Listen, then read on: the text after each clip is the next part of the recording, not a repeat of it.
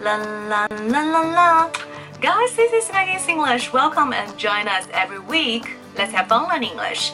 今天我们学到一些表达呢，是跟艺术品、画作相关的。Let's check it.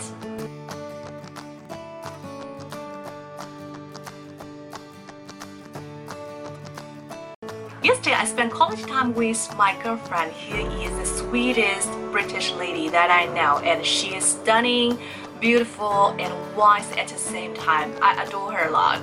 Anyway, we check out some beautiful religious paintings in the art center. I would like to show you some expressions that we discussed when we talk. Okay? Are you ready? We literally saw dozens of religious paintings which consist of Buddha creatures, specifically like dragon, goldfish, and lions, etc And I really enjoy it. I learned a thing or two, and I like to share with you guys. 有关艺术的词汇，马上分享给大家。第一个就是我刚刚提到的 religious painting，religious painting，religion 宗教，religious 宗教的宗教画。religious painting，有关于佛教的话，佛教，Buddhism，Buddhism，Buddhism，佛像 Buddha，Buddha。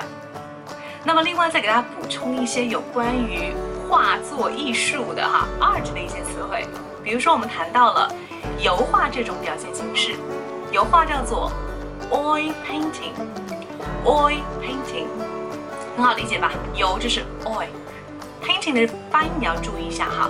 这个 painting 的 a i 它是发 a 的这个双元音 a。比如说 may may I help you？right？may painting 不要念成 painting 之类的。OK？Yes。还有就比如说是我们的中国的国画啊，水墨画，怎么说呢？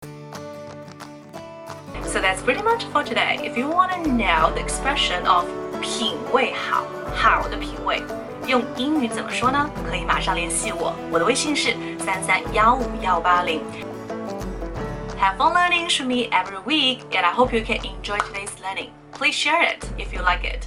可以分享到朋友圈或者微博，帮助更多的人一起提高口语哦。也可以加入我们的口语学群，跟大家一起来学习练习。那么，如果想要聊更多有关于艺术、旅游、英文相关的一些内容呢，可以加入我们的口语学习群。So, ciao guys, bye.